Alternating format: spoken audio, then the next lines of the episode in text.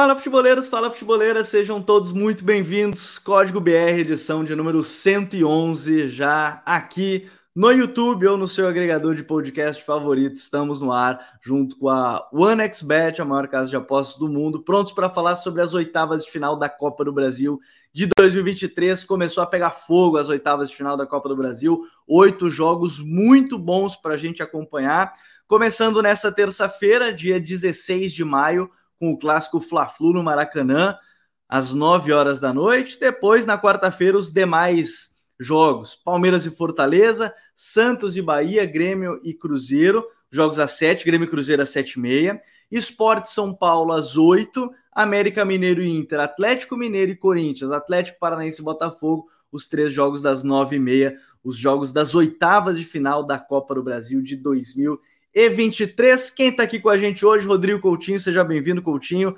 Tá pegando fogo já, começaram as fases decisivas aí da Copa do Brasil. Não que as fases anteriores não sejam, mas começa a funilar cada vez mais, praticamente se repetindo da temporada passada, os classificados, né, da, da fase de oitavas de final. Então, seja bem-vindo, Coutinho. Hoje tem bastante coisa para a gente falar. Pois é, Gabriel. Forte abraço para você, para o Douglas, para toda a galera que nos acompanha, seja ao vivo ou seja depois. Acho que é um ótimo, é uma ótima forma de diminuir um pouquinho a ansiedade antes desse início desses confrontos aí. Muito, vai ter muito jogo bom essa semana, com certeza. É, e vamos lá, né? Vamos falar desse, desses duelos aí que, que prometem. Muitas equipes em situações diferentes, né? Como eu falei aqui na nossa pré-live. Estou é, bem curioso para alguns duelos, a gente vai, vai detalhando ao longo da, do nosso podcast de hoje. Tem alguns que já aconteceram até pouquíssimo tempo no Campeonato Brasileiro, né? Vai dar para falar também, até pode pegar um pouco de base quanto a isso. Douglas Batista, tudo bem, Douglas? Seja bem-vindo. Tudo certo, meu amigo? Boa noite, Gabriel. Boa noite, Rodrigo. É, boa noite a todo mundo que está aqui no ao vivo. Bom dia, boa tarde para quem estiver ouvindo, vendo, ou seja lá o que for, no outro dia, no dia posterior, né? É, cara, sim. É, primeiro, é, como você disse, né? Umas oitavas de final com muita repetição de, de equipes, pelo menos. O que até certo ponto é negativo, né? Eu, pelo menos particularmente eu não gosto tanto disso, dessa repetição. Mas os confrontos foram muito bons. Eu gostei dos confrontos. É, acho que tem muita coisa interessante aí para sair. E o jogo de abertura é talvez o mais aguardado de todos, né? Então vamos nessa. Vamos falar um pouquinho aí. É, e justamente por ele que a gente começa o podcast de hoje, justamente porque ele é o único jogo da terça-feira, né? Então você pode estar ouvindo na terça é, pré-jogo, pode servir de pré-jogo para você, né? Então a gente começa justamente falando sobre esse Flamengo e Fluminense, que é muito interessante, Coutinho, porque, primeiro, o jogo do final de semana do Flamengo, ele mostrou uma equipe que teve cinco lesionados no intervalo, né? Segundo o departamento médico, né? foram cinco lesões, chamou a atenção de todo mundo a, o, o São Paulo fazer cinco trocas já no intervalo. E um Fluminense que, que perdeu um ou outro jogador por lesão, a gente tá, começa a ter esse acúmulo de jogos, a gente começa a ver um pouquinho mais de lesão né, nos times do, do futebol brasileiro. Mas a última imagem que a gente tem de um Fla-Flu é o Fluminense em cima do Flamengo do Vitor Pereira. Melhorou o Flamengo agora, mas o Fluminense também, na mesma proporção, segue jogando bem. Então, é um jogo que promete muito no Maracanã, né? Esses primeiros 90 minutos. Pois é, só se fosse só pelo duelo ali, Fernando Diniz e Sampaoli já seria muito atrativo, né? É, se eu não estou enganado, se eu não estou enganado, eles se enfrentaram só uma vez, uma ou duas vezes aí, enquanto o São Paulo trabalhava no Brasil, e em condições muito adversas né, de times, né? Não eram equipes assim que poderiam duelar, que poderiam fazer um jogo tão equilibrado no ponto de vista técnico. Então, eu acho que desde que saiu o sorteio, cara, eu já me imaginei projetando várias e várias vezes a estratégia que cada um pode montar para o outro. É uma pena que o Flamengo esteja muito longe daquilo que possa jogar. E aí não é só uma questão do Sampaoli, é o início de trabalho dele ainda, acho que é muito uma questão comportamental desse elenco do Flamengo que apresenta esse problema nas últimas temporadas, oscila demais na questão de intensidade, parte física, tem um lado de características dos jogadores também com dificuldade de, de alcançar determinados pontos que são interessantes para você ter um time mais competitivo. É, tem muitas lesões, você falou, só para tentar atualizar a galera, a gente está fazendo a live aqui 8 e 17. Nesse momento, o que se tem de informação é o Pedro está fora do jogo, né? o Pedro teve uma lesão contra o Goiás no adutor, não deve jogar. Inclusive, é a dúvida para o segundo jogo daqui a algumas semanas. Está sendo preparado para voltar lá. A boa notícia é que o Gerson volta. É, e a boa notícia é que alguns jogadores que saíram lesionados no intervalo do jogo com o Bahia, eles, na verdade, não são lesões, né? Eles sentiram ali alguma dor, alguma coisa, então já deram uma segurada. O Matheus Cunha, goleiro que entrou bem no time, aliás, vem demonstrando mais segurança do que o Santos. Deve jogar, deve para o jogo. O Everton Cebolinha também deve ir para o jogo. Não se sabe ainda como titular, mas ele teve uma torção de tornozelo, mas já treinou. Matheus França também, foi outro que foi substituído no, no intervalo, deve para o jogo. Quem está fora é o Davi Luiz. Davi Luiz teve uma constatada uma lesão muscular, então é, nem vem num bom momento. Então acho que, sinceramente, todo respeito a ele. Não sei se faria tanta falta assim nesse momento ao time do Flamengo. E aí fica a expectativa, né? Qual é o time que o São Paulo vai colocar em campo? Será que ele entra com três zagueiros? Talvez o Rodrigo Caio recebendo uma oportunidade. Será que ele incorpora mais o meio, que o setor que o Fluminense costuma controlar os jogos? Eu acho que ele estou mais propenso a acreditar na, na segunda hipótese, né? Para tentar igualar o número de jogadores que o Fluminense coloca no, no setor da bola e, e, em alguns momentos até subir essa marcação. Acho que a chave do jogo vai ser muito essa para o Flamengo. E o Fluminense tenta repetir aquilo que fez no estadual. É, o torcedor do Fluminense está muito confiante para esses duelos, porque a amostragem recente de Flamengo e Fluminense, tirando o primeiro jogo da final do Carioca e o primeiro tempo do duelo entre eles na Taça Guanabara, é muito favorável ao Fluminense, tanto em resultado quanto em desempenho em campo. Então o Fluminense chega como favorito a esse confronto contra o Flamengo pelas oitavas de final. É, tem sido muito mais consistente na, na, temporada, por óbvio, né? A gente tem visto isso no Flamengo é, muitas vezes: demissão, início de temporada, troca de treinador, mudança de rumo, o, o, Douglas. Mas assim, se a gente começa a pensar em pontos fortes, pontos fracos da, das equipes, o Flamengo parece, pelo menos a minha impressão, acho que o São Paulo falou uma coisa interessante algum, algumas coletivas, mesmo que eu possa concordar, concordar ou não com a forma como ele faz, porque às vezes parece que ele dá uma porrada externa no grupo, mas talvez ele tenha falado já internamente, então às vezes isso não afeta o interno internamente, por isso que eu sempre tenho esse, essa ressalva, mas da questão de contundência, de faltar controle em vários momentos, porque no final dos contos o time do Flamengo tem criado oportunidade de gol, mas tem sofrido tem sofrido contra na mesma proporção, né? E, e, e dar esse espaço. Se a gente falou, dadas as devidas proporções, né? É, por exemplo, se o, o, América Mineiro não consegue é, fazer os seus gols no Campeonato Mineiro é uma coisa, no Brasileiro é outra, o Flamengo não fazer os gols contra uma equipe do Carioca e não fazer contra o Fluminense, que também é uma equipe carioca, mas de nível de Série A, é totalmente outra. Né? Então, assim, a gente tem. Talvez tenha aí o Flamengo que vá sofrer, porque cede muita chance, né? E o Fluminense atualmente, né, desde a temporada passada, tem sido muito letal, né? Sim. É, e para além de ceder muita chance, o Flamengo ele tem um baixo aproveitamento defensivo, né? Os adversários do Flamengo não precisam criar tantas chances assim para fazer gols. É, então, quando você imagina isso com um time que tem um poder de fogo que o Fluminense tem tido, é, é extremamente preocupante. Enquanto para o Fluminense é uma excelente notícia. É, a grande questão aqui do Fluminense é como vai ser adaptado num jogo desse tamanho você não ter um cara como o Alexander, que foi assim, se a gente pega o Coutinho falou sobre o jogo do campeonato estadual, né? É, na final que foi 4 a 1 para o Fluminense, se não me engano foi esse o valor ou o resultado.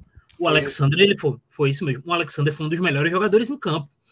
Então a partir do momento tu já não tem esse cara e acredito eu que a notícia que eu tinha visto é que o Samuel Xavier também não joga. Então, o Samuel volta, volta o Samuel, não joga volta, o. Né? É, não joga o Keno, né? Continua fora. Não joga o Alexander, volta o Samuel e volta o André. Aí o Diniz está treinando com o Pirani. Pirani treinou é, na vaga que seria do Keno, né? Não pode jogar também, é por ali o, o o Lele, que seria um jogador, o John Kennedy talvez não seja opção para esse jogo, então deve jogar ali o Pirani é, a partir do lado esquerdo do meio-campo. É, mas a part... É, mas é um, jogador bem diferente do Kenan, né? O Kenan é um cara muito Sim. mais incisivo, um cara muito mais de um contra um, mais agressivo. É, mas essa falta aí do Alexander, para mim, é imprescindível para o Fluminense.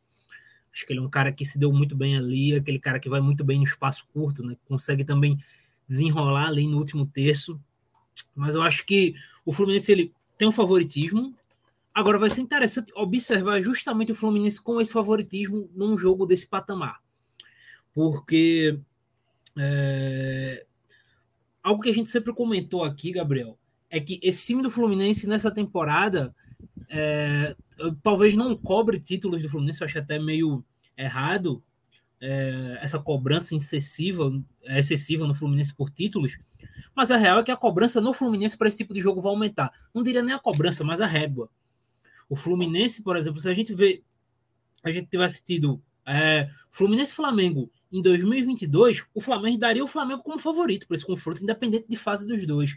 Hoje o Fluminense é favorito, e eu diria que o Fluminense é favorito tá uns dois degraus acima do Flamengo. E é um nível de responsabilidade numa competição de alto nível que esse time do Fluminense ainda não teve.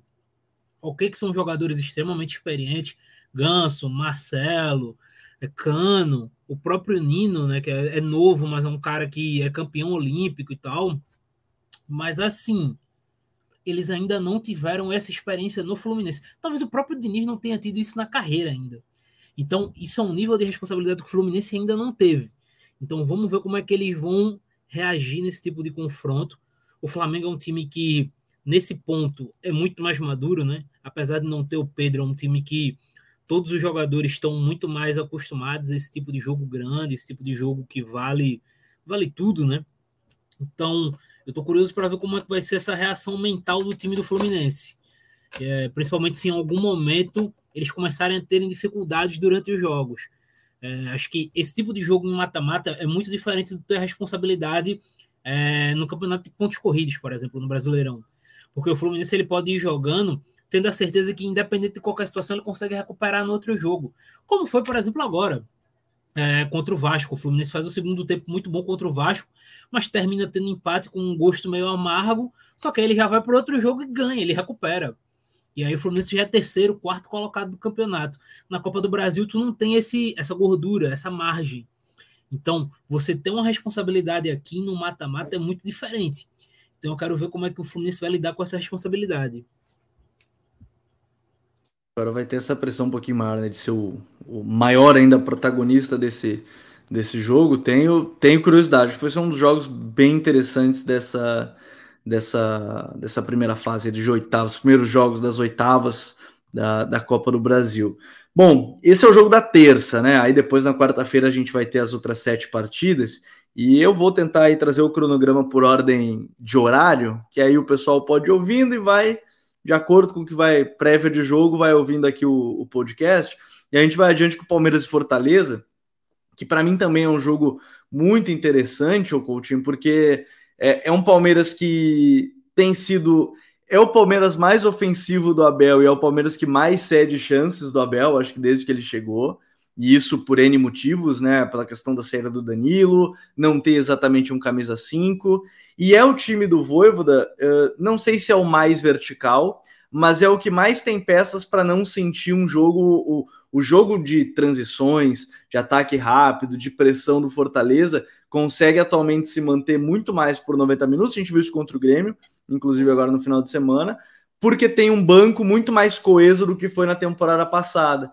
E eu acho que aí a gente tem um jogo bem interessante, um duelo bem físico, me parece, já começa por aí, mas um duelo bem interessante, duas equipes agressivas, de atacar rápido o adversário, que talvez o Palmeiras, talvez não, o Palmeiras tenha da vantagem de ter defensores mais seguros que o Fortaleza, mas é um jogo também interessante porque o Palmeiras acaba cedendo muita chance também, né? É verdade. Eu até acho que o Palmeiras recentemente deu uma melhorada nesse aspecto defensivo, né? Nas últimas partidas ali, eu acho que para mim o que era o principal problema do time, que era a proteção da frente da área com o Zé Rafael e o Gabriel Menino, me parece que o Abel conseguiu encontrar ali um, uma forma de os dois é, estarem mais próximos, protegerem melhor aqueles espaços ali. Mas realmente, em comparação ao Palmeiras das outras temporadas, é um time menos sólido defensivamente. E quando você pega um adversário que propõe o caos, né? É o tempo todo, o Fortaleza é um time muito caótico, muito vertical, de aceleração. Às vezes, já, não sei se vocês têm essa mesma dificuldade, pelo menos eu tenho. Às vezes eu tenho dificuldade de entender exatamente qual é a proposta de jogo do Fortaleza em algumas partidas, porque realmente é um time que tem pouca pausa, né? Aceleração constante o tempo inteiro, busca por verticalidade, por bola nas costas da, da defesa adversária quase sempre, né? E isso é bom por um lado, porque quando pega adversários menos físicos, como foi com o Grêmio, acaba se sobressaindo no segundo tempo, teve chance de vencer o jogo ali, até pelo menos a metade da segunda etapa, muitas finalizações da entrada da área e o Gabriel Grando fazendo boas defesas, mas também pode ser muito ruim, né? Pode perder o controle do jogo e com um adversário que, que é muito sólido, um adversário que sabe muito bem, o mais sólido do Brasil, né? Vamos falar a verdade. Palmeiras, para mim, mesmo o Fluminense vivendo um grande momento, Sim. Ainda é o melhor time do Brasil, ainda é o time que é mais confiável, que perde menos, que é mais difícil de você superar, sobretudo em dois jogos. Então, é, é um desafio para o Fortaleza. É, vai ser um time caótico, como gosta de ser, vai ser um time é, agressivo o tempo inteiro, que às vezes até se expõe mais do que deveria, ou vai dar um passinho atrás, ou vai saber entender os momentos do jogo. Também é uma partida muito curiosa para a gente observar sobre esses aspectos diferentes. É um jogo bem vertical e, e assim, né, Douglas? A gente está falando de um Acho que essa questão da solidez do Palmeiras é, é, inegável em termos de tempo de trabalho, ainda por cima, né? Quando a gente fala do, do trabalho do Abel, mas eu, eu, eu vejo ainda que a chave para esse jogo é justamente conseguir agredir a linha defensiva do Fortaleza, que talvez seja o grande elo fraco desse time atualmente. Mesmo que vale considerar, o Tite está numa boa fase, o Tinga está jogando bem, o, o Brits ali tá, pode estar tá, tá num nível ok, né? Então, assim, é uma linha defensiva que, quando a gente olha os nomes, é, é um pouco abaixo, mas talvez seja o ponto em que o Palmeiras pode vir a explorar. E aí o Palmeiras também tem um, um fator, né? Que é o Dudu. O Dudu pelo lado esquerdo é, é um fator diferencial muito grande, né? Sim. É, o Fortaleza ele está sem seu principal zagueiro, né? Apesar do Benevenuto não ter começado tão bem o ano, é, é, inegável que, tecnicamente falando, ele é o melhor zagueiro do Fortaleza. O Benevenuto está machucado. Então, sem ele, a, a, dupla de zaga deve ir. Deve ser tá, tá jogando normalmente no Brasileirão, Brites e Tite. É, com o Tinga ali na lateral direita, barra zagueiro em alguns momentos, né? Mas está sendo muito mais lateral. É, e sim, cara. É, o Dudu ali nesse confronto um contra um contra o Tite, né, cara? É, não só contra o Tite, mas contra qualquer outro jogador, termina levando muita vantagem. E eu tô. Eu, uma coisa que eu acho muito interessante desse time do Palmeiras é, é em mérito do Abel e todo mundo que treina, é como o Palmeiras consegue fazer algumas coisas é, acontecerem, sabe? A gente tá vendo, por exemplo, um Palmeiras com muito gol de cabeça do Arthur, cara. É, o Palmeiras ele consegue fazer o Arthur explorar muito bem as costas ali do, do lateral, né? para sair sempre ali e escorar de cabeça, mesmo sendo um cara muito pequeno. E daí vai de movimentação do, do Palmeiras, dos atacantes do Palmeiras que vão atraindo os defensores para um, mais para o lado, né, mais para o centro, deixando um espaço ali para que o Arthur ataque, até para o mérito do, do cruzador, né, de quem vai bater na bola. Mas assim, é inegável que isso está acontecendo. Aconteceu contra o Vasco, aconteceu rodada passada é, do Campeonato Brasileiro. O Arthur tem feito alguns gols de cabeça. E não só disso, né? Ele é um cara que tem participado muito de gol, de forma geral. É, o que me chama a atenção desse Palmeiras, é, o Coutinho até falou que é a equipe mais segura, mais regulada do país, é que esse é o, é o Palmeiras que talvez seja menos é, impactante defensivamente do Abel, porque é um time que está cada vez mais exposto, né? A gente já cansou de falar aqui da dupla Menino e Zé Rafael. Em compensação, o Palmeiras talvez cada vez mais letal, porque todo jogo a gente vê o Palmeiras criando muitas chances e sendo extremamente efetivo. É, eu acho que o Palmeiras só não fez dois gols no Campeonato Brasileiro justamente na última rodada, se não estou enganado, é isso. Então, assim, é uma equipe que tem, tem tido uma efetividade muito grande e com todos os homens de frente participando muito. O Dudu talvez ele não faça tantos gols, mas ele é o cara que cria todas as jogadas. O Arthur tá fazendo muito gol, o Hendrick tá fazendo gol, chegou a fazer gol, né? Tá faz... voltando a fazer gols. Então, uma equipe que cria muito isso, esse volume ofensivo contra o Fortaleza é, é muito preocupante para a equipe.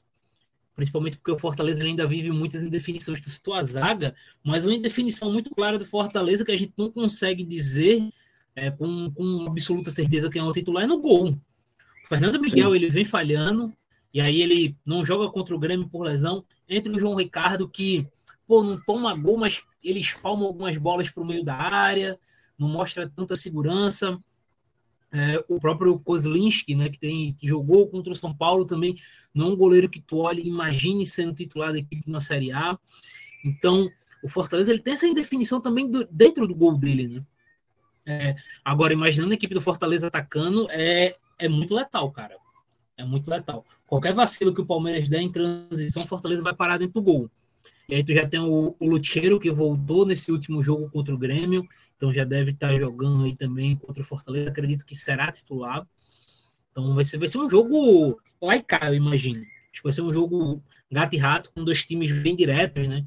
Que procuram chegar rápido no gol do adversário e que são duas equipes que tentam ter um volume muito alto, muito alto de jogo. É, e nesse ponto, nesse ponto até vale frisar a lesão do Murilo também, né? Que teve uma lesão no ombro, tá jogando o Luan agora, mas assim, com a equipe tá do Palmeiras, também, e o Arthur. Ah. É, o Arthur tá fora, exatamente isso que eu ia falar. O Arthur tá fora pela. Porque já jogou a Copa do Brasil, e aí entra um detalhe, né? Eu falei do Dudu. O Dudu tem jogado do lado esquerdo porque o Arthur tá jogando do lado direito. Sem o Arthur, a minha dúvida é se vai ser o Dudu pelo lado direito ou se vai ser o Dudu pelo lado esquerdo. Eu, particularmente, Gabriel, prefiro o Dudu do lado esquerdo. Mas, né, dependendo dos nomes que estiver é, à disposição o... Gabriel pensar. O Tabata voltou, né, de lesão. Até entrou no jogo do final de semana. Não sei se ele está pronto para jogar 90, acredito que não. Mas talvez seja, se, talvez seja uma opção, né? O Tabata entrando pelo lado direito para tentar manter ele um jogador não com as mesmas características, mas com algo mais próximo daquilo que o Arthur oferece ao time né, de repente para manter a estrutura, porque o Dudu acaba sendo bem mais decisivo pelo lado esquerdo, participando muito, talvez seja um, uma forma aí de, desse jogo. Bom, ainda das oitavas de final, é, eu falei que teve confrontos que já aconteceram recentemente no Campeonato Brasileiro, falo de Santos e Bahia, e, e foi com goleada do Santos, o jogo foi fora, inclusive, eu até acho que o cenário não vai ser tão parecido, o Douglas, mas é, é, que o Odair gosta de enfrentar equipes que vão vindo com uma linha alta e o Bahia sofre muito com a linha alta. E aqui vale a ressalva, não estou dizendo que está errado jogar com a linha alta, é o modelo que o clube pensa, ok, mas é arriscado, é, é, uma, é, uma, é um cobertor curto porque não vejo zagueiros que têm essa capacidade de jogar na linha alta, mas aí é uma outra história. O time, o modelo de jogo do time é o modelo de jogo do time. Mas o problema é que o Santos tem bons jogadores para jogar nessa velocidade, né? O Lucas Lima tem jogado bem, né, encontrando Mendonça, o David Washington agora foi mais um que, que sai da vila, sai da, da base da Vila Belmiro, mais um menino da vila que chega para Marcos Laro fora, e agora o que vai acontecer com o Santos? Aí você vê o menino, 2005, já fazendo dois gols em dois jogos, né? Então, assim, é, é até difícil de, de, falar que não vai surgir mais um craque no, no, no, na Vila Belmiro, e, e, eu acho que o David Washington é um desses casos de, de muito bom jogador, mas não sei se vai ser um cenário tão parecido quanto foi do brasileiro. Mas é um cenário que o Santos gosta de ter defesas em linha alta para jogar em velocidade, né? Sim, totalmente. É, primeiro ponto, Fortale o Fortaleza. O Bahia ainda é uma equipe que segue sofrendo muito defensivamente. Independente da linha alta ou não, Gabriel, é uma equipe muito frágil. Os defensores do Bahia têm muita dificuldade em defender a área. É uma equipe que não consegue pressionar a fundo seu adversário, né, o portador da bola. Então, esse espaço aí é muito cruel. E contra o Santos vai ser bem interessante observar um ponto, né? É, contra o Vasco, o Santos não jogou bem. É bom, vamos deixar aqui. O Santos conseguiu os três pontos contra o Vasco, mas o Santos não, fez uma boa atuação. A grande atuação do Santos contra o Vasco deu de se deu pela sua dupla de zaga. Né? O Messias e o Joaquim defenderam muito bem a área nesse jogo. Mas o que me chama a atenção é que, na hora de defender, o Santos defende em 4-4-2, e quem fecha do lado direito não é o Ângelo, que normalmente quem desce ali é o ponta, né, nesse 4-2-3-1. Quem desce é o Lucas Lima. O Ângelo ele fica na linha frente junto com o David Washington. E acredito que seja justamente para puxar esse contragolpe, né? O Lucas Lima pegar a bola e dar o lançamento vindo de trás pro, pro Ângelo e pro David. E você imaginar um cara como o Ângelo estando em contato direto com essa linha do Bahia, essa linha alta, é extremamente perigoso. Não tem muito o que falar quanto a isso. E, cara, eu queria ter esse momento para falar do David Washington, porque um fenômeno. Né? Eu, eu, eu, tento ser ponderado com David Washington. É, mas aí já acabou chamou de fenômeno. Eu tento ser ponderado. A primeira frase sobre David Washington, fenômeno. Não, assim, é, eu tento, eu tento ser ponderado, porque assim, a gente tá falando de um menino em 2005. 2005. Então, assim, ele é muito novo, é uma criança ainda e tal. Vai fazer 18 anos, né? nem maior de idade. É, e tem algumas coisas que ele vai ajustar no jogo dele, por exemplo, por exemplo questão física, ele ainda é um guri muito, muito franzino. É, não estou dizendo que ele tem que ficar um fisiculturista, né, mas ele vai ter que aguentar mais contato com o tempo. Isso é algo que com o tempo ele vai conseguir. Mas que talento absurdo, cara. Ele é um dos jogadores sub-20 mais talentosos que o Brasil tem, assim, por muito, por muito mesmo. É, eu acho que acima dele a gente vai encontrar só o Hendrick por ali, talvez o, o Luiz Guilherme do Palmeiras, mas ele é muito fora da curva, cara. E eu confesso que eu não esperava esse início tão arrasador dele. São dois jogos titulares na Série A, dois gols. E, e para além dos gols, né, ele, consegue, ele conseguiu levar vantagem contra a defesa do Vasco, recebendo a bola, driblando, carregando a bola. É um rapaz muito inteligente. Então você se impressiona mesmo vendo ele jogar. Então tá nascendo outro, né? Mas acho que me preocupa. Vai ser um jogo bem. Talvez seja o jogo menos atrativo, sendo bem realista assim, dessa, dessa rodada. Porque são dois times com muitas falhas. O Santos é uma equipe que defende mal na sua maioria. É, tá tentando se ajustar com o Odaí, mas ainda tá alguns passinhos atrás. E o Bahia tá um terror, né, nesse começo do Campeonato Brasileiro. Um time que sofre muito defensivamente, precisa de pouquíssimo para sofrer gols. Então talvez seja o jogo que eu menos espero, assim, dessa rodada. É, um time que, que tá. São dois times que estão oscilando. O Santos tá, tá, numa, tá numa crescente, né, Coutinho? Então, até acho que vale essa, essa ressalva, mas ainda é um time que, que oscila, mas tem peças aí que individualmente ainda conseguem decidir. Para mim, o cenário do jogo vai ser esse. Eu acho que o Bahia pode, sim, a partir de ter a posse e tudo mais, mas talvez seja tudo que o Odair queira é que o Bahia tenha mesmo essa posse e esteja no seu campo, né? Pois é, eu acho que se o primeiro jogo fosse em Salvador, acredito que esse cenário seria ainda mais, mais claro para todo mundo, seria ainda mais contundente, né? É, eu acho que é um jogo de um encaixe muito mais tranquilo para o Santos, né? Porque uhum. por mais que não se defenda de uma forma perfeita, se a gente comparar a defesa do Santos com a defesa do Bahia, aí não tem nem comparação, né? A defesa do Santos é uma defesa muito mais forte, é um time que vai conseguir muito jogar mais em transição, que é a forma que, que o Daí mais gosta de jogar. E o Bahia, com raras exceções na temporada, dá muito espaço para isso. Né? O jogo do Bahia defensivamente contra o Flamengo é uma vergonha, é muito ruim. Sabe? É, seja bola parada, bola rolando, transições defensivas, fase defensiva, espaço, pouca concentração, pouca intensidade na, na abordagem de marcação é, disputa de segunda bola inexistente no meio. É se o Flamengo tivesse bem no jogo, não tivesse uma atuação mais consistente ofensivamente, teria feito quatro ou cinco gols do Bahia ainda no primeiro tempo. De tão ruim que o Bahia foi defensivamente contra o Flamengo, assim como em outras partidas. A esperança é que haja uma mobilização para que o time se defenda melhor. Em alguns jogos do Campeonato Brasileiro isso até aconteceu. Né? Foi um time mais competitivo sem a bola. Mas acredito que é, nesse duelo aí, o Santos tem um leve favoritismo exatamente por isso, porque consegue ser mais competitivo sem a bola e acho que não vai ter pudor nenhum e deixar o Bahia ter a iniciativa das ações.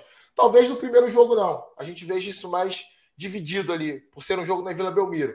Mas no caso de uma igualdade, de um resultado mínimo favorável ao Santos, aí esse cenário se estende muito forte para o jogo de volta em Salvador.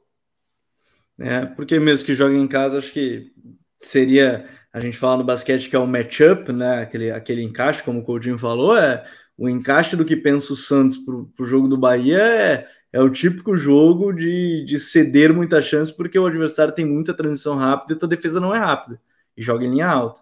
Então acaba sendo um encaixe, bem como o coach falou, um encaixe favorável. Claro que o primeiro jogo é na Vila, então isso talvez obrigue, entre aspas, o Santos a ter mais a bola, mas como o Bahia vai querer também ter, não, não duvido em algum momento entregar mais nesse sentido.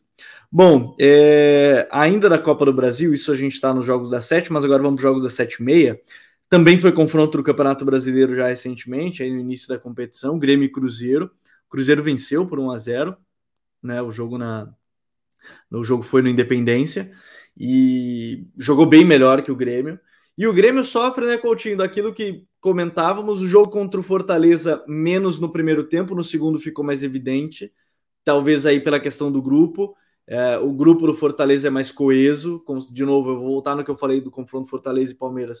O grupo do Fortaleza, você tira algum jogador do meio, coloca o. Ah, tira o Caio Alexandre. Nem é o melhor exemplo, mas ah, tira o Caio Alexandre e bota o Zanocelo. Até porque acho que o Caio Alexandre é melhor que o Zanocelo, mas o Zanocelo ainda consegue manter um nível bom. No Grêmio sai, vamos lá, se você tira o PP, entra o Mila, entra o Lucas Sim. Silva. É uma, uma queda muito grande. Sai o então, assim, Para esse jogo é, entra o Zinho.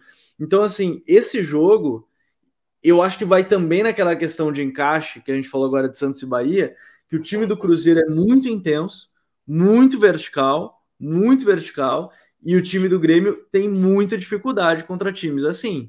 Qualquer time que coloca na quarta, quinta marcha o jogo, o time do Grêmio sofre muito. Pois é, eu tô curioso para essa partida para tentar entender qual vai ser a escalação que o Renato vai botar em campo, né? O Renato ele tem as convicções dele de futebol, mas ele não é, ele não é bobo, né? Ele é um treinador que ele não é à toa, sabe disputar a Copa do Brasil, já ganhou duas vezes a Copa do Brasil, já chegou em fases agudas, duas vezes, né? uma vez com o Grêmio, outra vez com o Fluminense. Com o Flamengo chegou em semifinal, enfim. É, com o Grêmio em outras ocasiões já, já chegou em, em, em final e perdeu para o Palmeiras. Então, cara, é um treinador que sabe disputar essa competição. E acredito que o jogo contra o Cruzeiro pelo Campeonato Brasileiro tenha deixado, aliás, não só o jogo contra o Cruzeiro, quase todos os jogos do Grêmio no Campeonato Brasileiro deram essa lição ao Grêmio. Olha, beleza, você quer jogar com Vina, Bitelo, Cristaldo, Carbade e PP no meio campo? Acho que isso, essa escalação nem se repetiu ainda no Brasileirão, mas é, é aquilo que o Renato tem de ideal na cabeça dele, como o time que ele gosta de escalar ele do meio para frente, atrás do, do Luiz Soares, você quer jogar com esse time, você não vai ter competitividade durante, sei lá, é, dois terços do jogo. Talvez você consiga competir durante 30 minutos.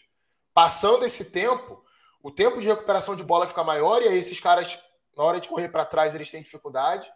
Na hora de subir marcação, vão ter dificuldade também. Esse jogo contra o Fortaleza deixou isso muito nítido, né? O Grêmio Sim. compete bastante no primeiro tempo, é melhor que o Fortaleza no primeiro tempo, até cria algumas oportunidades. O João Ricardo faz uma defesa linda no chute do Vina na, da entrada da área logo no início do jogo. Mas quando entra a segunda etapa, o Grêmio já não cria mais nada. Já cria em bola parada. É rebote de escanteio, é, um, é uma, uma, cabeçada em falta lateral. E aí o Fortaleza ganhando as disputas e, e acertando o contra-ataque, ficando mais tempo com a bola no campo de ataque, até mais tempo do que o Grêmio. Então, é, e o time do Cruzeiro, é um time muito bem organizado, né? É, tem se falado muito do Cruzeiro nos últimos dias, nas últimas semanas, e com razão, porque é uma equipe que é, conseguiu recuperar. Acho que recuperar né, não é bem a palavra, né? Porque é, a diferença do ano passado para cá é muito grande em nível de enfrentamento Sim. de Série B e tudo mais. Então, acho que o, o Cruzeiro conseguiu engrenar nesse ano com o Pepa que tem características de montagem da equipe muito próximas daquilo que o Pesolano pensa de futebol. Isso facilitou a adaptação dos jogadores, por mais que alguns atletas sejam utilizados em funções diferentes, que o esquema tático do time seja diferente, que a estratégia muitas vezes não seja a mesma, o modelo é parecido. Né? A forma de marcar, o, que pensa de onde marcar, é, de como atacar, um pouquinho mais posicional né, em relação à liberdade de movimentação dos jogadores. Então, isso tem sido bem legal de ver. E, e, é uma equipe que consegue competir em diferentes cenários, né? Quando tem que marcar mais à frente, mais atrás, tendo mais a bola, tendo menos a bola. Isso ficou muito nítido no Cruzeiro e Grêmio do, do, do, do Independência. Foi 1 a 0 só, mas acho que poderia ter sido mais. O Cruzeiro fez um bom jogo naquela ocasião. É, era um jogo de muita pressão para o Cruzeiro. Era um contexto diferente. O Cruzeiro não tinha vencido ainda no Campeonato Brasileiro. Se eu não estou enganado, foi a primeira vitória do Pepa no comando do Cruzeiro. E hoje o time já está um pouco mais relaxado, está um pouco mais confiante, um pouco mais solto. Alguns jogadores até vindo do banco de reservas, entrando bem na equipe. Então acho que é um confronto bem, bem difícil para o Grêmio. O Renato vai ter que tentar reinventar a equipe para ser mais competitiva. Porque é, é, bem curioso, né, Douglas, Douglas que a gente está falando de um, de um jogo que é, é aquela coisa, né? Você escolhe o que você quer ser o time do Grêmio é um time muito técnico. Né? Isso, é, isso acho que é inegável. A gente está falando aqui, como Coutinho, a gente estava conversando, é um time muito técnico, mas é um time que fisicamente vai sofrer. E aí, se você é um time muito técnico, partir, por exemplo, é, de lançamento longo da defesa a todo instante para o Soares brigar, você primeiro que está matando o Soares nessa fase da carreira. Né? Segundo, que você não tem jogadores para fazer isso. É, eu até vejo de uma forma que é um time que sim vai sofrer fisicamente, sim vai ter esses problemas, e eu até acho que às vezes não passa pelos jogadores de meio ataque, passa por uma defesa que não consegue sair jogando desde trás. O Kahneman tem muita dificuldade para isso, o Bruno Alves tem muita dificuldade para isso, o Gabriel Grando, o Adriel também tinha um pouco menos, mas tinha, o Grando também tem. Então, assim, é um time que você não vai conseguir ter um jogo curto, com um monte de meia e, e um centroavante que precisa disso, e aí você vira um bate-rebate e fisicamente acaba sofrendo, hein? Sim, e, tem um ponto, né? Talvez o, o reforço menos badalado do meio do Grêmio, talvez seja o que mais faça falta, que é o PP. Porque o PP, ele pelo uhum. menos poderia se envolver ali nessa primeira fase de construção e ajudar essa bola, pelo menos com um pouco mais de qualidade. Só que ser um PP vira um, um Deus nos acuda, né? É muita bola longa, muita tentativa de bola longa. E tu fazer uma bola longa para Soares, Vina, Bitelo, cara, tu vai ganhar, sei lá, 3 em 10. É extremamente desfavorável para tu esse tipo de bola para ganhar no físico. Então termina complicando o Grêmio. Mas e uma equipe que cria pouco, né? É, inclusive trazendo dados aqui, o rapaz do Datafoot, né, no Twitter trouxe alguns dados bem interessantes desse começo de Série A. E ele postou aqui do, dos gols esperados, né? O expected goals, que serve tanto para ataque quanto para defesa. E cara, você olhar o do Grêmio é assustador. O Grêmio em seis rodadas ele deveria, ele tem a média de, digamos assim, chances dadas ao adversário, né, basicamente, é, de quase dois gols por jogo. Ou seja, os adversários do Grêmio, todo jogo, criam o suficiente para fazer dois gols. Cara, isso é um número extremamente alto. Extremamente alto. Preocupante.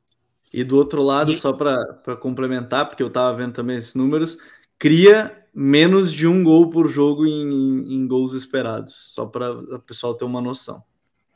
Exato. Então, assim, é, o Grêmio ele tem o mais alto, no caso defensivo, né, o que é negativo, ou seja, é o time que mais sofre defensivamente, e tem um pior ofensivamente, se eu não me engano. É o pior, é o segundo pior, acho que o pior é o do Goiás. Então. Pior é do Corinthians. O pior do Corinthians, né? Ele tem um dos piores. Então, assim, é uma equipe que não consegue criar e que sofre muito. E aí entra no que a gente falou no, no programa que a gente fez até o tier list. É, cara, tu é um time que tem o segundo melhor centroavante do século. E tu não, simplesmente não consegue colocar esse cara em situações vantajosas para ele fazer gols. Ou pelo menos é, ter, ter, finalizações, finalizações com perigo.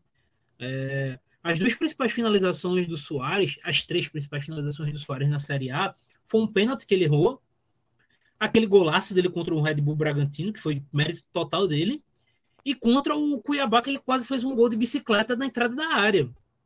Isso foi o que o Soares conseguiu fazer em, três, em seis rodadas de Série A. É, tirando o pênalti, foi chances que foi basicamente total qualidade dele. Por isso é um cara completamente fora da curva. E você tem um cara desse simplesmente não conseguir criar oportunidades para ele, é pouco, sabe? É decepcionante. E quando a gente passa para outro lado, o, o trabalho do Pepe ele consegue fazer mais com menos. É, o Cruzeiro é uma equipe extremamente organizada que consegue, é, diferentemente do Grêmio, sair rapidamente da defesa para o ataque pelo chão, com o Castan, que foi extremamente contestado, inclusive por mim, tendo um papel muito bom nessa bola pelo chão, de, nessa função de saída de jogo. Então, é, o que o Grêmio não consegue fazer com muito material humano, o Cruzeiro tem conseguido fazer com uma equipe teoricamente muito mais limitada. Agora, tem um, tem um fator aí que vai pesar muito nesse confronto contra o Grêmio. Dois, no caso, né? Um é o Richard, né? Que até onde eu sei está afastado pelo Cruzeiro por, tá afastado, todo tá esse imbróglio, por conta de todo esse imbróglio. E o Matheus Vital tá machucado, né? Matheus Vital talvez seja o, o, melhor meia desse início de campeonato brasileiro. O segundo melhor, o melhor ao lado do Veiga ali. Então, são dois desfalques muito pesados para o Cruzeiro. Então, a ver como vai ser esse. Como é que o Pepa vai fazer com, sem esses dois jogadores em campo. Até porque os dois estavam em campo no confronto contra o Grêmio no Campeonato Brasileiro. E foram os sido... dois melhores, inclusive. Quer dizer isso, talvez tenham sido os dois melhores em campo. É, esse para mim é um confronto que promete também dessa, dessa, dessa quarta-feira. Dando prosseguimento, a gente tem o único time da Série B que está na, na fase de, de oitavas de final, que é o Sport, né? Que joga contra a equipe do São Paulo. E é um São Paulo que é um novo São Paulo, Coutinho. É um São Paulo que está melhor. São Paulo que não surpreende pela qualidade do Dorival, mas é que tem sido bem rápido esse processo né, de, de evolução da equipe, ele colocando um pouco mais a cara, no, a sua cara no, no time. O esporte que tem um dos melhores ataques do país, né, em termos de gols marcados, um time que cria muita chance de gol, tem um Juba muito bem, um Wagner Love muito bem, mas é claro que o favoritismo acaba caindo para o São Paulo nesse, nesse momento. É claro que o primeiro jogo sendo fora, talvez a gente possa ver o esporte querendo pressionar, fazer esse jogo mais físico, mas para mim é um, um, tá aí um duelo que é bem interessante. Apesar de ser um time que está na Série B, o esporte tem jogado muito bem, né? Ah, com certeza. O esporte hoje é melhor que alguns times da Série A. O esporte ah, hoje joga certeza. melhor. Ó, se a gente pegar aqui, o esporte hoje joga melhor que o Curitiba, o esporte hoje joga melhor que o Corinthians, o esporte hoje joga melhor que o Inter.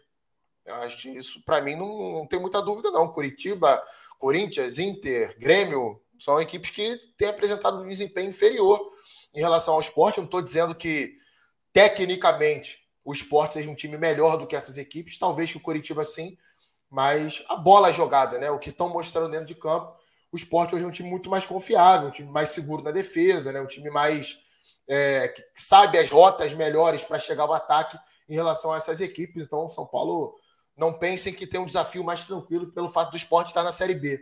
Pelo contrário, acho que algumas outras equipes aí nesse duelo, nesse momento, vão acabar tendo vida mais fácil do que o São Paulo. É um São Paulo que está invicto com o Dorival, nem sempre jogou bem com o Dorival.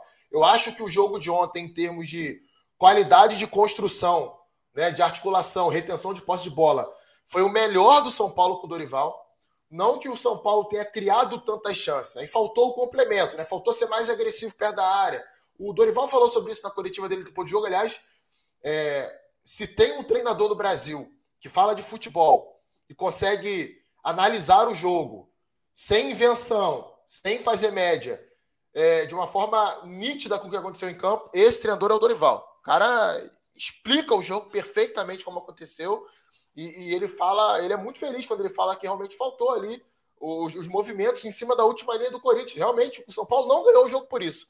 São Paulo domina o Corinthians com a, bola, joga dentro do campo do Corinthians, ilude a marcação do Corinthians. Tem até um pouquinho mais de dificuldade de criar na segunda etapa por uma melhora do Corinthians, mas é, só não faz mais gols por isso. É, o Luciano não é esse atacante, tem, tem pecado muito nesse ponto, né? De pesar um pouquinho mais na área, né? Não, não, não, é nem a característica histórica dele, mas é um atacante, cara. Ele tem que chegar mais na área, ele tem que fazer mais infiltração, né? Não, não é só articular e beleza, não vou chegar para conferir na área. Então acho que faltou isso ao São Paulo. Talvez o Alisson oferecesse um pouquinho mais. Acho que ele tem um pouco mais essa característica em relação ao Luciano. Marcos Paulo também. Vamos ver como é que é, o Dorival vai montar essa equipe para enfrentar o esporte. Mas é um São Paulo, sobretudo, mais seguro defensivamente.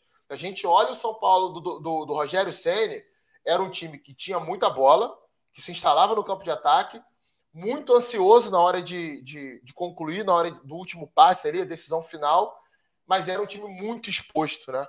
Time que sofria gols com certa facilidade, muitos contra-ataques, transição defensiva muito irregular. Dorival ajustou isso. E, de novo, né? Já elogiei o Dorival várias, várias vezes aqui.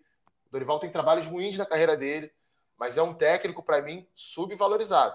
Em termos de trabalho no futebol brasileiro, poucos treinadores têm uma regularidade tão alta quanto ele de entregar bom trabalho. Nem sempre vai ser campeão, nem sempre é, vai ser um futebol que a gente vai lembrar das equipes dele, mas recentemente isso ficou ainda mais nítido para mim. Os últimos três trabalhos de Dorival, não dá nem para chamar isso de trabalho ainda no São Paulo, são só sete jogos, mas Ceará uhum. recuperou o Ceará, deixou o Ceará com a melhor campanha da primeira fase da Copa Sul-Americana e crescendo no Campeonato Brasileiro. Tanto que ele sai, o Ceará é eliminado na Copa Sul-Americana pelo São Paulo e, e, acaba sendo rebaixado no Campeonato Brasileiro. Flamengo, pegou o Flamengo na 13 terceira colocação no Campeonato Brasileiro, chegou a incomodar o Palmeiras em algum momento com o time reserva, com o time B no segundo turno do campeonato. Tanto que ele sofreu críticas, né, para usar o time reserva. Pois é. É, bate campeão da Copa do Brasil, bate campeão da Libertadores, a gente pode debater se o time cai de produção na reta final, realmente cai, mas o que ele pegou, amigo, o que ele entregou é muito diferente. Né? Ele, ele, a torcida do Flamengo já falava assim: ah, a temporada acabou. Dorival chega, o Flamengo é campeão da Libertadores e da Copa do Brasil. Isso não é pouca coisa, não, gente. Quantos clubes conseguiram isso aí ao longo da sua história numa mesma temporada? Então, é, tá recuperando São Paulo. Hoje eu já vejo São Paulo diferente. Eu já vejo São Paulo hoje podendo brigar ali na primeira página da tabela do Campeonato Brasileiro. É, eu acho que São Paulo uma, evoluiu nesse sentido.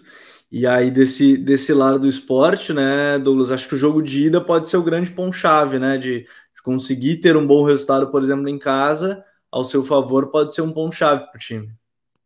Sim, total, até porque a história joga contra o esporte, né? Para quem não sabe, até trazendo a estatística, o esporte nunca ganhou no Morumbi. O esporte tem dois empates, é, se não me engano, os dois por 0 a 0 e o resto dos jogos foram derrotas para o São Paulo. Então é um, um retrospecto que joga totalmente contra o esporte. Até se a gente for pensar como mandante, né? O histórico do esporte contra o São Paulo, de forma geral, é muito ruim. O último jogo que o esporte ganhou do São Paulo na Ilha do Retiro, sem contar jogos na Arena, foi em 2001. Então o retrospecto não é bom. É, mas uma coisa que eu estou muito curioso para ver nesse jogo, Gabriel, é como vai, o esporte vai se portar em pressão. Porque o esporte é uma equipe que pressiona muito bem, quando consegue pressionar. É uma equipe que já marcou vários gols esse ano, justamente recuperando a bola no campo de ataque. E como é que ele vai fazer isso contra o São Paulo? É, o São Paulo com o Beraldo, que é um cara que sai muito bem dessa pressão. O Pablo Maia, que tem crescido. E aí eu acho que ele vai de Gabriel Neves ali junto do Pablo Maia também, né? Então, que é um cara que também tem que também sai bem da pressão. Então, como é que o esporte vai fazer para pressionar essa linha, essa, essa primeira linha de São Paulo ali, essa primeira fase de construção? É, por exemplo, se a gente for pegar o jogo de domingo, o São Paulo, o primeiro gol de São Paulo, o São Paulo passa tranquilamente pela, pela pressão do Corinthians para fazer o gol. Então, como é que o esporte vai se portar nesse tipo de. contra esse tipo de adversário, né? Vai ser o melhor adversário que o esporte enfrentou no ano.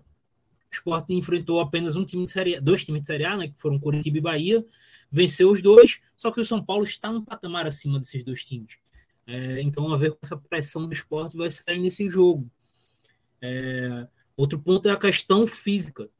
O esporte é um time que, veja bem, nós estamos dia 15 de maio e a gente tem que destacar isso. O esporte fez, o esporte fez 33 jogos no ano. É um, um número extremamente elevado.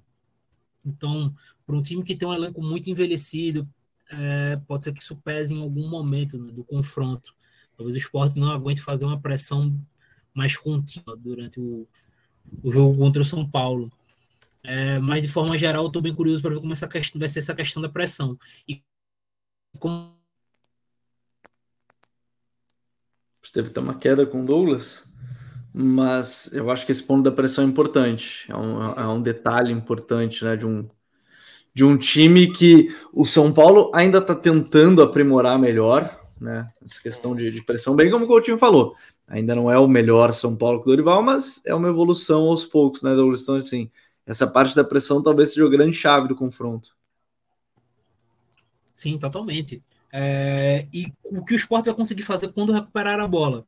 O esporte normalmente tem criado muito nesse ponto. E aí você tem que citar o principal trio de jogadores, o Jorginho, o Wagner Love e o Luciano Juba, que são três caras que alternam muito a posição entre eles, são caras que rodam muito dentro do campo.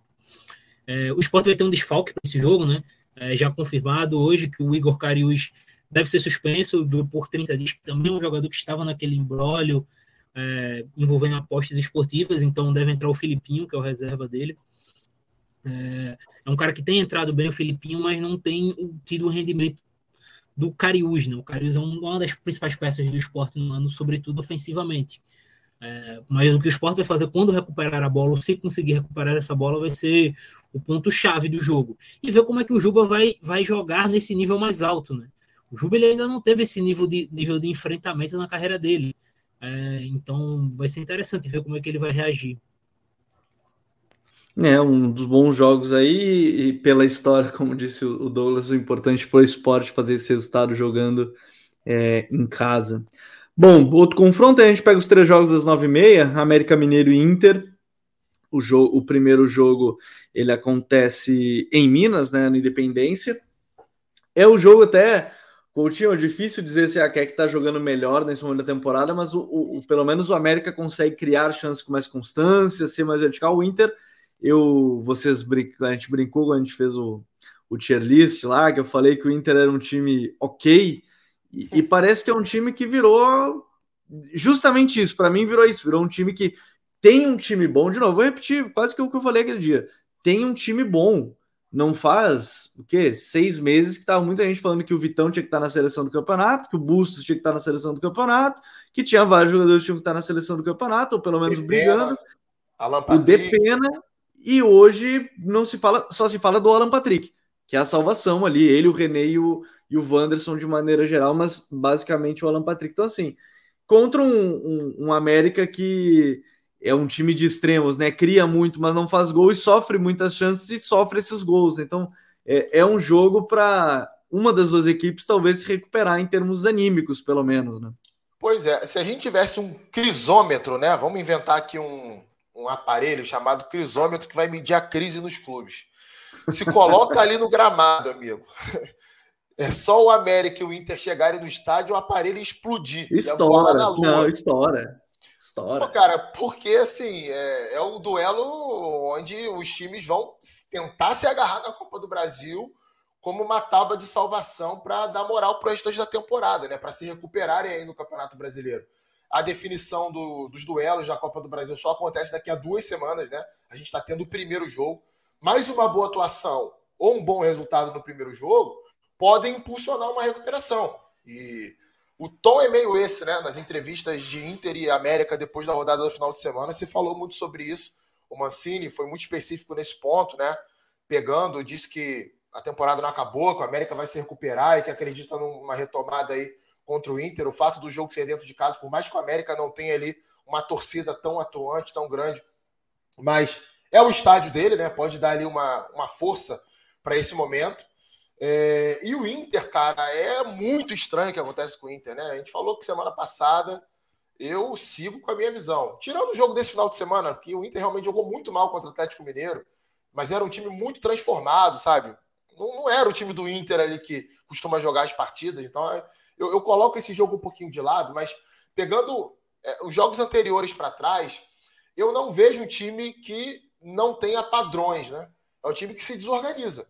É um time que vai perdendo o controle do jogo, cria às vezes ali uma quantidade de chances e não, não consegue fazer gol, aí vai oscilando fisicamente ao longo do jogo, não consegue ter uma pegada tão forte no momento defensivo, dá alguns espaços ali. Em todos os jogos, basicamente, do ano, o Inter deu chances claras aos seus adversários. É, são poucos jogos que a gente pega do Inter na, na temporada e vê que o sistema defensivo foi mais sólido, algo que era um ponto forte do time no ano passado né? Era um time que criava, que tinha organização para jogar com bola, mas era sobretudo um time muito seguro defensivamente. E esse ano passa longe de ser assim, com os mesmos jogadores, com o mesmo, com o mesmo treinador. Então, cara, é muito estranho. Sabe? É, é, é, assim, eu não, eu não consigo, eu não me sinto capaz de dar um diagnóstico preciso do que está acontecendo com o Internacional.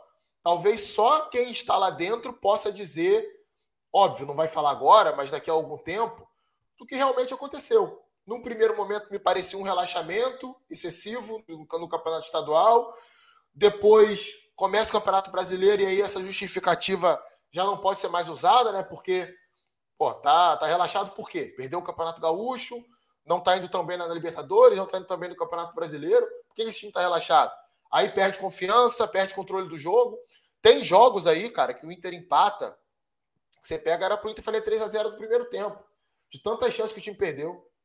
Os jogos contra o CSA na, na, na Copa do Brasil são o melhor exemplo disso. O jogo de ida é um 2 a 1 para o Inter. Cara, poderia ter sido 5 a 1 6 a 1 O Inter perde um, um caminhão de chances. Libertadores leva o empate do Nacional no finalzinho. Primeiro tempo empilha um monte de oportunidade. Sabe? Então, o que, que acontece? É falta de concentração? É falta de confiança? Sinceramente, Gabriel, eu não consigo decidir, eu não consigo definir o que é.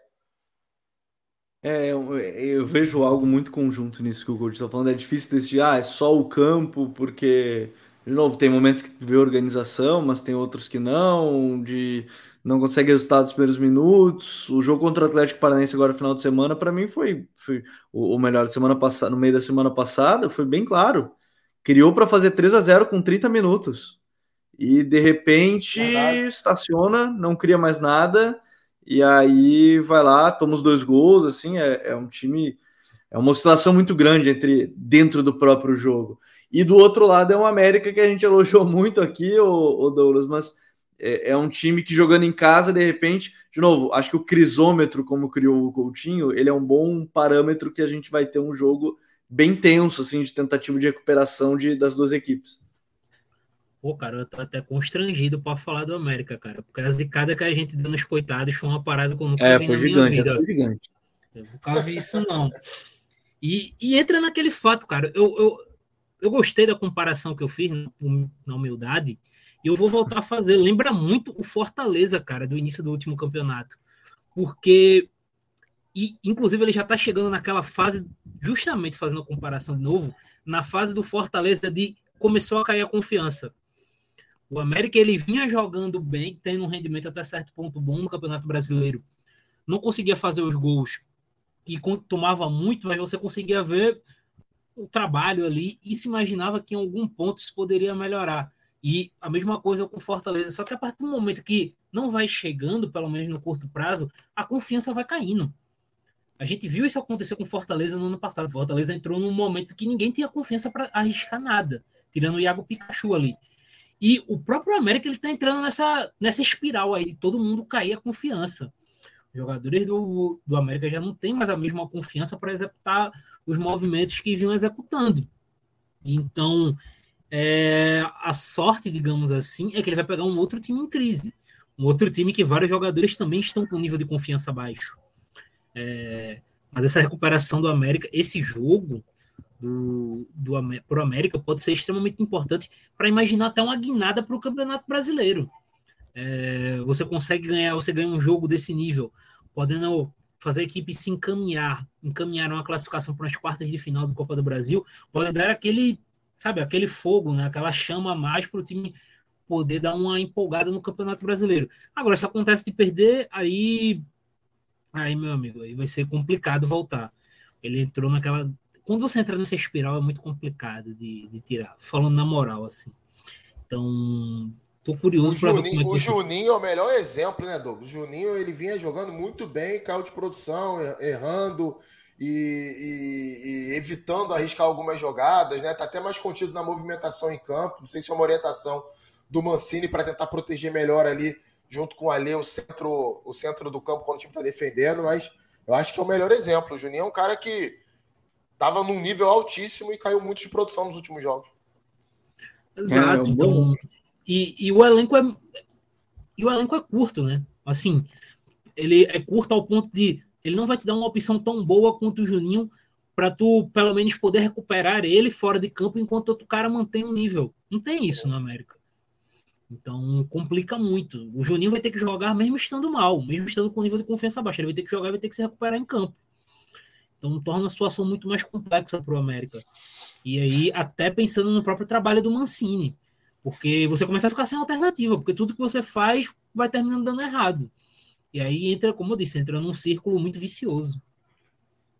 É, e esse é o grande problema, é como sair desse círculo é, vicioso dos resultados. Para fechar com os últimos dois jogos, Atlético Mineiro e Corinthians, belo jogo, belo jogo, é, de um Corinthians que está tentando se recuperar e de um Atlético Mineiro que tem evoluído e até tem vídeo nessa terça-feira, inclusive no canal, sobre o Galo, né, sobre o que, que tem feito o time do, do Cudê, porque tem sido um time muito vertical, né, com o time mais vertical ainda, e, e, a pressão tem voltado a funcionar. Acho que o grande ponto do, do trabalho é. do Cudê, na verdade, é a pressão alta voltou a funcionar. Acho que já, já começa por aí. E, esse é um, e isso é uma coisa que a gente já começa olhando para o confronto, é um grande problema para o Corinthians. Jogar contra um time intenso que vai te pressionar a todo instante. Verdade. Talvez quando saiu ali o, o sorteio, né? Atlético Mineiro Corinthians, o torcedor corintiano, óbvio, olhou para o Atlético e viu assim: pô, o Atlético tem um, um elenco muito bom, mas só que não vive um grande momento. A questão é que desde que saiu o sorteio, isso vem mudando, né? O Atlético vem melhorando, vem subindo de produção, como você falou, um time muito vertical. Acho que o Cudê achou uma boa solução para abrir as defesas adversárias com o Pavão no time. E aí muita gente confunde, acha que quando o Pavão joga, o Atlético joga no 4-3-3. Não. Na minha leitura, segue o 4-1-3-2. A diferença é a ocupação de espaço. Uhum. Quando, por exemplo, joga o Zarate ou o Edenilson como meia pela direita ali, né, do losango, eles vão circular muito mais por dentro, né, ali no meio espaço ali, e o lateral vai dar amplitude. Geralmente é o Saravia que joga nessa função. O Saravia está com problemas físicos, o Mariano vem jogando mais, às vezes até o Bruno Fux de lateral direito. Então, o que, é que o Cudê vem fazendo? Ele abre o Pavon, ele deixa o Pavon mais fixo pelo lado. Não é um, assim, na prática acaba sendo um ponta, mas não tem um ponta pelo outro lado. Quem joga dando amplitude pelo outro lado é o Rubens, que vem jogando como lateral esquerdo. Aliás, o Guilherme Aranda está se recuperando, já já vai voltar ao time do, do Galo. E esse vai ser um belíssimo acréscimo, né, pro time. Pô, esse aí é, é craque, né? Melhor lateral esquerdo para mim do futebol brasileiro. Então, é, é, o, o Pavon vem sendo essa solução a ponto do Galo contra o, contra o Inter se dar ao luxo de poupar o Hulk, que é algo raríssimo, raríssimo, raríssimo. O Hulk se cuida muito, o Hulk é um cara que está sempre bem fisicamente, né? É, é muito bem é, a, a, natureza, né? Foi muito benéfica com o Hulk, porque é um cara que se machuca pouco, é muito forte fisicamente, é rápido, tem explosão, se recupera bem de um jogo para outro. Ele se cuida bastante. Então, isso é, é, um, é um detalhe que tem, que tem que ser dito. Mas o Hulk só entra em campo aos 15 do segundo tempo. O Atlético não precisou do Hulk para criar contra o Inter, para ser melhor que uhum. o Inter. Né? Tem jogar. O Vargas fez um gol, talvez possa recuperar a confiança, possa recuperar espaço, mas ainda acho que o ataque ali é Hulk e Paulinho. O Johan entrou bem no time, na meia esquerda. O Zarate subiu de produção na meia central. O Batalha vai se fixando ali como volante da equipe, nesse momento de ausência do Alan. O Otávio também teve problemas físicos. É, o Lemos vem sendo bem substituído pelo Nathan Silva. Nathan Silva vem recuperando o futebol de 2021, onde ele, para mim, foi um dos melhores zagueiros do, do, do, futebol brasileiro naquela temporada, quando o Galo foi campeão brasileiro e, e da Copa do Brasil. Então é o time que vai melhorando, vai crescendo e aos poucos vai se aproximando daquilo que todo mundo imaginou que pudesse ser com o Eduardo Cudê nessa questão de intensidade. E o Corinthians, cara, sim, a gente já viu muita coisa no futebol, né? É, são duas semanas aí pela frente até o segundo jogo. Temos que respeitar a história do Vanderlei, temos que respeitar a camisa do Corinthians, a qualidade de alguns jogadores do elenco, mas se eu tivesse que falar o confronto mais desigual dessa fase, para mim hoje é Atlético Mineiro e Corinthians. O Corinthians é, vem jogando muito mal. É, do que vem apresentando o Corinthians é, é muito pouco, e, e o Corinthians vem para uma sequência muito difícil, né? Os dois jogos contra o Galo, Flamengo, Fluminense e Argentinos Júniors, e, e não dá sinal muito de melhora também, né, Douglas? É porque o Corinthians entra naquele combo, né? O Corinthians está numa fase coletiva junto com uma fase individual de quase todos os jogadores. É, se a gente os principais jogadores, as principais referências do Corinthians, é, sei lá, tu pode colocar o Roger Guedes como um cara que esteja jogando, ele já teve uma queda nesse início do Campeonato Brasileiro. É, só que, por exemplo, o jogo contra o São Paulo, normalmente de respiro que a gente tá vendo com o Douglas, a gente já vê que o Douglas ele tá dando uns cortes, só a gente já já tenta trazer um pouquinho o Douglas nessa parte, mas é uma sequência muito complicada que, que tem é, o, a equipe do, do Corinthians e, e, é e por isso que me gera né, tanta curiosidade. Oi? É, e assim, eu, eu não tô conseguindo. É claro, é muito pouco, né, gente? Não dá para analisar trabalho de treinador com quatro jogos, ainda mais tendo pouco espaço de, de, de treinamento entre um e outro. Ele não né? teve nenhuma semana de treino, né? Ele deve ter tido é, uns cinco treinos no máximo. Não teve, assim. É, eu tento sempre. Não. É, é, é uma linha muito tênue, né? Quando a gente vai falar do Vanderlei Luxemburgo hoje, entre o respeito daquilo que ele representa como treinador para o futebol brasileiro não vamos esquecer que o Vanderlei Luxemburgo treinou Real Madrid, gente. Real Madrid Galáctico. É, talvez a galera mais jovem não tenha noção do que foi isso na época, não tenha noção do tamanho que o Vanderlei Luxemburgo já teve no futebol. Os últimos trabalhos, tudo aquilo que o Vanderlei se transformou em até enquanto personagem nas aparições públicas dele, para mim, recentemente são muito lamentáveis. Então, eu tento separar uma coisa da outra quando eu vou analisar um time do Vanderlei Sim. hoje. Um é, uma linha tênue, né? É bem difícil. É, é bem difícil. E assim, tentando analisar o campo, o que, que a gente vê de positivo do Corinthians? Para mim, No jogo contra o São Paulo, eu acho que a última linha teve uma organização melhor. Acho que o Corinthians protegeu melhor a área, foi uma última linha mais, mais próxima, mais junta, e isso também dificultou as coisas para o São Paulo. Com a bola, cara, não consigo enxergar basicamente nada, sabe? É Roger Guedes e se vira aí, meu amigo. Bola no Roger Guedes e tomara. Ou o Wesley entrando muito bem no time, o Adson também em ações individuais ali. Yuri Alberto tá muito mal, Juliano tá muito mal, Fausto Vera caiu de produção, até porque joga mais exposto num time que não consegue organizar uma pressão de meio campo bem feita. Maicon segue mal, né? O gol do São Paulo, uma pressão que o Maicon sobe, que eu tô, tô até agora tentando entender o que, que, ele foi tentar fazer ali. Ele com o Juliano. Não, sobe e não volta depois, né? É, e abre o meio campo, né? E não é nada planejado. Se a gente pega o início do lance, cara, é inacreditável. Ele e o Juliano sobem uma pressão à frente do Yuri Alberto. E aí não, não tem o acompanhamento do time, sabe? Enfim, Sim. é um time que está muito fica bagunçado nesse momento. É, fica sem se entender e, e, de novo, eu acho que um, o grande problema é que a sequência de jogos ela é muito difícil e o Corinthians não vai ter esse tempo. Me lembraram aqui no chat, inclusive, que teve a semana com o jogo do Fortaleza. Ele teve uma semana de treino, mas ainda assim era, era a primeira semana de fato dele, né? Ainda na, é muito pouco, na equipe muito pouco. muito pouco ainda mas a ver o que ele vai conseguir fazer agora para essa sequência que é dura. Dois jogos contra o Atlético, Flamengo, esse jogo da Argentina Júnior que é decisivo para a classificação de Libertadores. Então, assim, é, dificuldade aí à vista. E para a gente fechar com o Atlético Paranaense e Botafogo, é, esse para mim é um confronto bem interessante também. O Atlético vem numa é, de uma virada heróica contra o Coritiba, né, é, aí com dois gols depois dos 90, né, depois dos 45 do segundo tempo. É um time que tem entrado bem, por exemplo, o Leandro Bigode tem entrado, jogado bem, é um time muito consistente contra o Botafogo, que é uma das principais equipes nesse momento, sempre naquele nosso recorte de semanas, porque o futebol brasileiro é muito dinâmico, de semanas ou do mês, ou enfim, do, do início do campeonato, é um dos times mais regulares e um dos melhores desse de temporada, promete-se um belo jogo aí de futebol, né, Coutinho? Ah, com certeza. É, é um jogo que são duas equipes que funcionam melhor em contra-ataque, né? É, não que só saibam jogar assim. Vamos lá, gente. Existe uma diferença quando a gente fala assim. Ah, o Botafogo é muito forte no contra-ataque. A gente não está querendo dizer que o Botafogo também não sabe jogar mais tempo com a bola. E nem o Atlético Paranaense. Até são equipes que têm estratégias ali muito nítidas em cima disso. O Atlético usa muitas inversões de lado, né? É um time um pouco mais direto que o Botafogo quando entra em fase ofensiva. O Botafogo já tenta trabalhar um pouquinho mais a bola.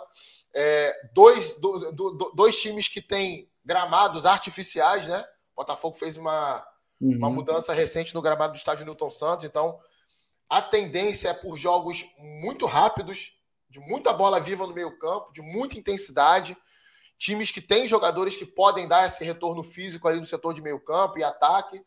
Então, acho que são é muito equilíbrio, cara. Eu vejo muito equilíbrio nesse momento. É, esse primeiro jogo vai ser muito decisivo no que vai acontecer por essa questão, né? Por serem equipes que se sentem mais confortáveis jogando em contra-ataque. Esse primeiro jogo é, é, é emblemático, porque vai ser o Atlético provavelmente atacando mais o Botafogo por jogar dentro de casa e o Botafogo esperando com o Júnior Santos, com o Vitor Sá, com o Tiquinho, que não é um cara tão rápido, mas é um cara muito inteligente, né? Para ler espaço, para acionar os pontas em contra-ataque, para desafogar uma pressão do time.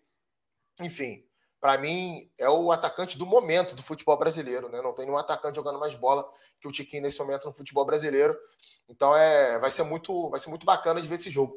E é, é aquilo que você falou na, na, na nossa pré-live, né, Gabriel? É tanto jogo legal, é tanto jogo bom que a gente lamenta ah, é. ser tudo um horário muito próximo ali. Né? Parabéns para o CBF. Pois é, eu, eu vou gravar aqui vários jogos, vou te perturbar para você me mandar alguns jogos aí depois, para a gente conseguir ver todos nesse meio de semana e poder fazer as análises. É, e assim, é, essa parte do calendário é muito ruim, porque pô, a gente tem terça, quarta e quinta. É. Não precisava ser só jogo na quarta. Podia ser quinta ainda, e terça só tem um. Bom, Quinta mas... não tem nenhum, né? Quinta não tem nenhum jogo, né? Não, não tem nenhum. É um na, um na terça e sete na quarta. Sem contar que é aquele horário, até conversava isso esses dias, que é o horário do o jogo das sete, sete e meia e um das oito, no meio do caminho. Então, é Pô, o jogo aí... que ou você resolve ver só aquele jogo, ou você deixa passar aquele jogo. É, E aí é muito difícil escolher algum. Então, eu vou, eu vou, eu vou ver o, algum das sete, outro das nove e meia. E os, e os outros é, exatamente. Vou tentando ver. Exatamente. Sabe, sabe o que é o pior disso, cara? É que se a gente olha para a rodada de final de semana do Campeonato Brasileiro, pô, tem vários jogos que poderiam ser na quinta-feira, né? Porque alguns times jogam no domingo e vão se enfrentar. Então, sabe, por exemplo, Grêmio e Cruzeiro. Grêmio e Cruzeiro jogam no domingo, Campeonato Brasileiro. Não tem jogo no outro meio de semana por competição sul-americana, porque eles não estão. Vieram da Série B. Por que, que esse jogo não é quinta-feira, cara? O jogo poderia ser quinta-feira. Um jogo tão legal para todo mundo acompanhar. Enfim, é. fica aí o protesto. Fica o protesto e, e, a promessa de dois jogos bons aí entre, entre Atlético Paranaense e Botafogo, por duas equipes que estão bem nesse momento da, da, da temporada. Mas a gente teve uma pequena queda com o nosso querido Douglas, mas ele já trouxe também na, a sua opinião e, e tudo mais sobre os temas, mas a gente vai querer agradecer a todos. Eu não vou fazer bolão aqui para ver quem é que vai acertar, porque, olha, vai zicar tanto que eu prefiro não fazer isso. Melhor não, melhor não.